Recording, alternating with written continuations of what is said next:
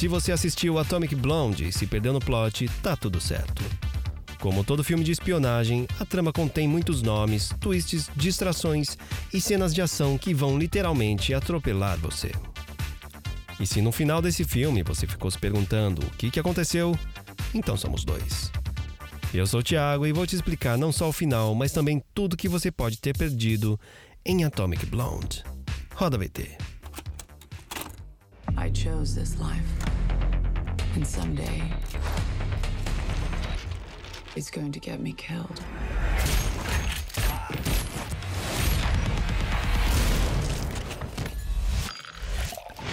But not today.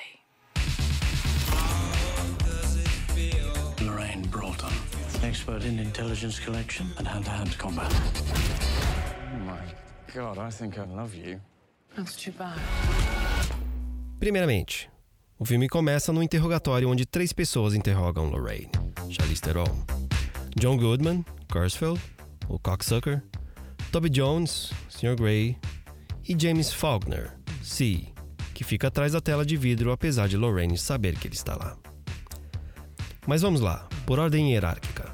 C é o homem que convoca Lorraine para ir a Berlim em primeiro lugar, como vemos em uma cena posterior. É o cargo mais alto da MI6 que aparece no filme.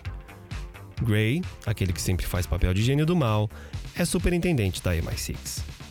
John Goodman, Kurzfeld, é o agente americano da CIA e todos querem saber o que aconteceu em Berlim. A partir daí, vemos que a missão era coletar uma lista de agentes duplos codificados em um relógio por Spyglass, um agente X que conhece a lista inteira de cabeça. Essa lista é o motivo da morte do primeiro agente que aparece no filme, Gascoigne, a fé de Lorraine. Já em Berlim, o contato de Lorraine é Percival, James McAvoy, que, como você percebeu mais tarde, fazia um jogo duplo contra Lorraine. Depois, Sofia Bolteia entra na história, aparentemente do lado de Lorraine dando por vezes informações sobre Percival. Entre tantas cenas de ação, nomes, idas e vindas ao interrogatório, ouvimos mais um alvo da MI6 que também seria exposto pela lista. Um agente duplo chamado Satchel. A lista cai então nas mãos de Percival, que ao lê-la, abre um grande sorriso. Ele então começa a vender nomes da lista à KGB, agência de inteligência russa, nesse filme liderada por Bremovich, o cara que Lorraine mata no final do filme. Já suspeitando de algo estranho, Lorraine agora tenta tirar Spyglass de Berlim com a ajuda de Percival, que arma uma emboscada para matar Spyglass e Lorraine. Percival entrega a localização de Lorraine aos agentes da KGB, que resulta na luta épica da escadaria e Spyglass acaba morrendo na perseguição, o que torna a lista física o alvo mais importante. Lorraine descobre então que Percival a esteve gravando e já sabe que ela é o tal Satchel, um tal agente duplo que a MI6 persegue há anos e é mencionado várias vezes no filme, revelando ser um ponto importante da trama.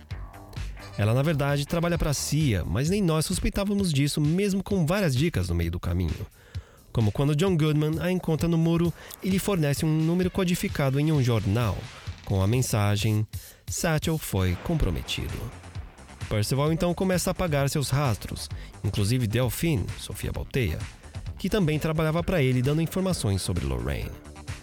Então, chegamos ao pré-final, quando Lorraine mata Percival, recupera a lista e o chama de Satchel, sabendo que está sendo gravada, terminando com a frase: Não tente enganar o enganador. Voltando ao interrogatório, Lorraine afirma que Percival era Satchel. Mostra uma fita montada por ela com gravações editadas, provando, entre aspas, a sua acusação, e diz que a lista havia sido perdida. Reveja o filme e aprecie a poker face de John Goodman enquanto Lorraine fala sobre Percival. Si então entra na sala de queixo no chão, encerra o caso e libera Lorraine. Agora sim, o verdadeiro final, onde você provavelmente ficou coçando a cabeça. Lorraine encontra Bromovich da KGB supostamente para lhe vender a lista, mas ele diz a ela que descobrira sua traição e a manda matar. Satchel, afinal, era o codinome russo de Lorraine, ela então mata os agentes e ao final o próprio Bromovich, a última testemunha de seu jogo triplo, dizendo que ela nunca havia trabalhado para ele, e sim o contrário. Ela então entra num avião com John Goodman, que está com um relógio contendo a lista montada por Spyglass, também agente duplo que trabalhava para a CIA e sabia o tempo todo quem era Lorraine. E todos, inclusive o relojoeiro, eram agentes americanos trabalhando para derrubar o Muro de Berlim. John Goodman diz: Vamos para casa e rolam os créditos.